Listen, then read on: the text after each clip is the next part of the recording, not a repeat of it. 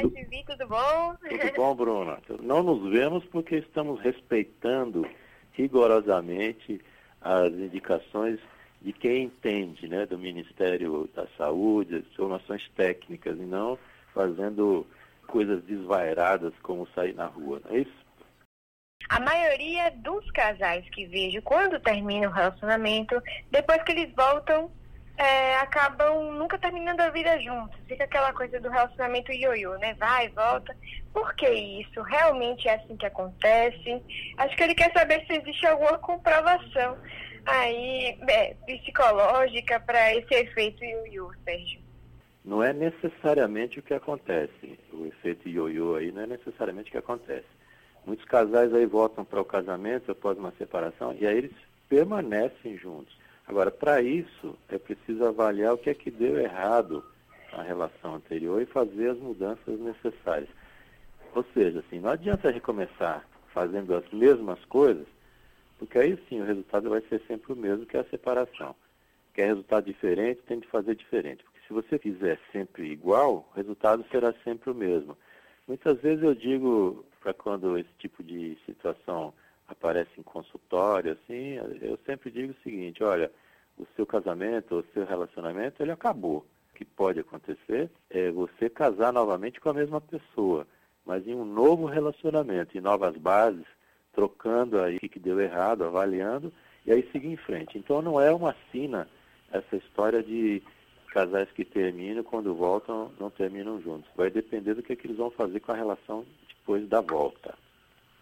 Ansiedade é o que mais atinge a pessoa nesse processo de contingenciamento, quarentena, e o que fazer para tentar dominá-la? Entre as coisas que podem atingir as pessoas está a ansiedade também.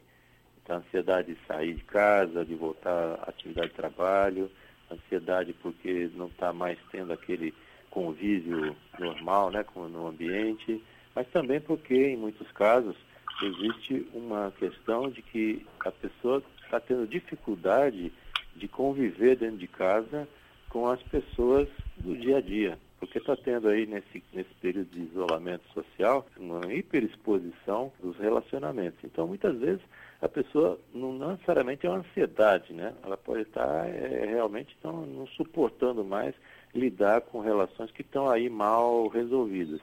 E exatamente esse é o momento de resolver essas situações.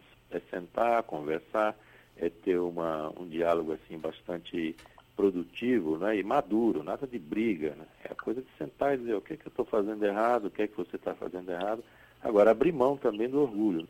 É dizer, olha, o que é que eu estou fazendo errado, o que é que eu posso melhorar, o que é que você acha, é ter essa troca. Além da ansiedade, você pode ter aí também gente que está com pânico, mas a ansiedade aí é uma dessas. Ansiedade de um lado e o tédio do outro, viu, Bruno? E é exatamente o que eu estava dizendo. É o momento, não é de continuar persistindo na desavença, na briga, na inflexibilidade. É o momento de aproveitar essa situação e colocar em ordem, definir o relacionamento, pelo menos definir.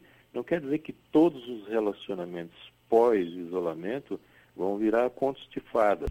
E quer dizer que depois, se você fizer esse processo no meio, agora, enquanto as coisas estão acontecendo, é você definir o que, que vai ser seu relacionamento pós-isolamento, já aproveitando para ver para onde é que ele vai agora, durante o isolamento. Eu me aposentei, minha mulher também, e quero me mudar para o interior, morar num sítio, mas ela não. Já estou olhando o terreno e tudo. O que fazer? Como manter um relacionamento bem, mesmo à distância? Primeira coisa é que é preciso compreender a posição e as preferências um do outro aí. que deve prevalecer nesse caso sempre é o diálogo e, como eu estava falando antes, na outra pergunta, a flexibilidade. Será que aí não é possível ficar 15 dias no interior e 15 na capital? Então, uma semana lá, outra semana aqui? Quer dizer, a chave de tudo é conversar, entender o outro sem querer impor uma ideia e sendo flexível, ambas as partes aí. Quer dizer, deve ter um caminho do meio. Não é uma questão de só um ficar no interior, o outro ficar aqui, como ele está colocando na questão, é assim, como manter o casamento mesmo à distância. Essa distância ela pode ser negociada, um pouco lá, um pouco cá. A questão é abrir mão. As pessoas hoje em dia elas estão muito presas às suas ideias e pouco abertas à opinião do outro. Tem que ouvir o outro, tem que ver como é que o outro se sente, tem que prestar atenção nessas questões e, claro, não deixar só a opinião do outro prevalecer, né? mas também negociar a sua. Por isso que é o caminho do meio, é uma negociação e por isso tem que ter uma comunicação aberta, uma comunicação clara, sem discussão, é diálogo. Doutor, agora, Ricardo, ele disse que está comendo muito mais no processo de quarentena, né? Que tem uma compulsão aí pela comida, provavelmente, né, por conta da própria ansiedade em si. O que é que o senhor diria para ele? Não é uma questão isolada isso dele também não, porque as pessoas estão em casa, isso tem fazendo um link naquela primeira questão, aquela primeira pergunta que você fez, em questão da ansiedade. Às vezes a pessoa em casa, ela está sem uma rotina, sem algo para fazer, e ela acaba descarregando essa ansiedade nessa compulsão por alimentos. Então, é algo também que precisa ser controlado. Se a pessoa ela não, não é esse o hábito alimentar durante a vida normal, vamos dizer assim, fora isolamento, por que, que tem que ser agora que está no isolamento? Então, se está tendo a ansiedade, está indo para a compulsão alimentar, tem que substituir isso. Substitua isso por uma atividade prazerosa, que não seja comer por exemplo, assistir alguma série na televisão, conversar, olhar os passarinhos, é, ver alguma coisa, consertar algo quebrado. Procure ocupar sua mente aí com outra coisa que essa compulsão tende a sumir.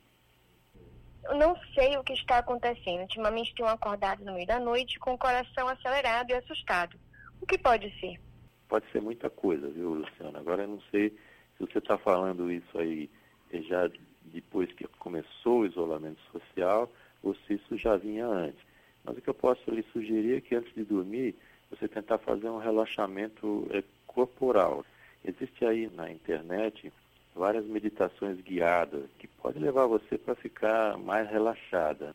Outra coisa é que o quarto, por exemplo, deve estar escuro, o mais escuro possível, com pouca iluminação, porque exatamente essa escuridão é que vai disparar a melatonina, que é uma substância aí, um hormônio que vai favorecer o sono.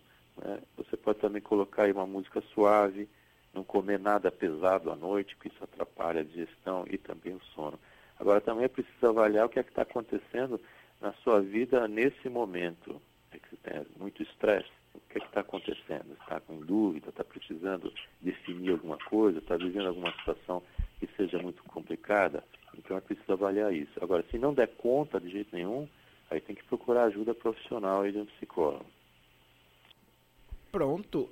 Doutor Sérgio Manzioni, questão aqui de saúde mental com o nosso café duplo. Você tem esse cuidado, Sérgio? Mas é claro que eu tenho me cuidado, né? Tem isolamento, estou em casa, quietinho, me cuidando, evitando assim que a gente faça a propagação do vírus. A gente ouviu falar aí alguns dias que era justamente a questão colocada do tipo, olha, vamos começar a fazer um relaxamento do isolamento vertical. E colocando isso, tinha uma questão que dizia assim, bom, se só está atingindo o grupo de risco dos idosos, por que, que a gente tem que manter as crianças fora da escola? Exatamente tem que manter as crianças fora da escola, porque elas podem trazer o vírus para dentro de casa. Claro. Mas isso aí parece que algumas pessoas não estão entendendo bem, ou se entendem não querem que aconteça. É, é, eu acredito que pior do que isso, Sérgio, é até quem fala assim, ah, mas só está matando idoso. É como é, se nossos também. idosos pudessem morrer, né? É, os velhinhos, né? Os velhinhos pudessem morrer, é, é lamentável. É, exatamente. É, é um lamentável. desprezo, mas temos muito a aprender com essa situação, viu? Pois é, inclusive quem é quem, né? Quem é quem. Quem e é também, quem? Isso depende também de onde vem esse tipo de comentário. Quando um comentário desse é feito assim de pessoas que não estão qualificadas, a gente pode até considerar que seja um ato, uma ignorância do isso. assunto, etc. Mas quando isso vem de mandatários do governo, é, sugerindo que você se exponha ao vírus e que pode complicar, inclusive, o sistema de saúde, aí que a coisa complica um pouco, né, Bruno?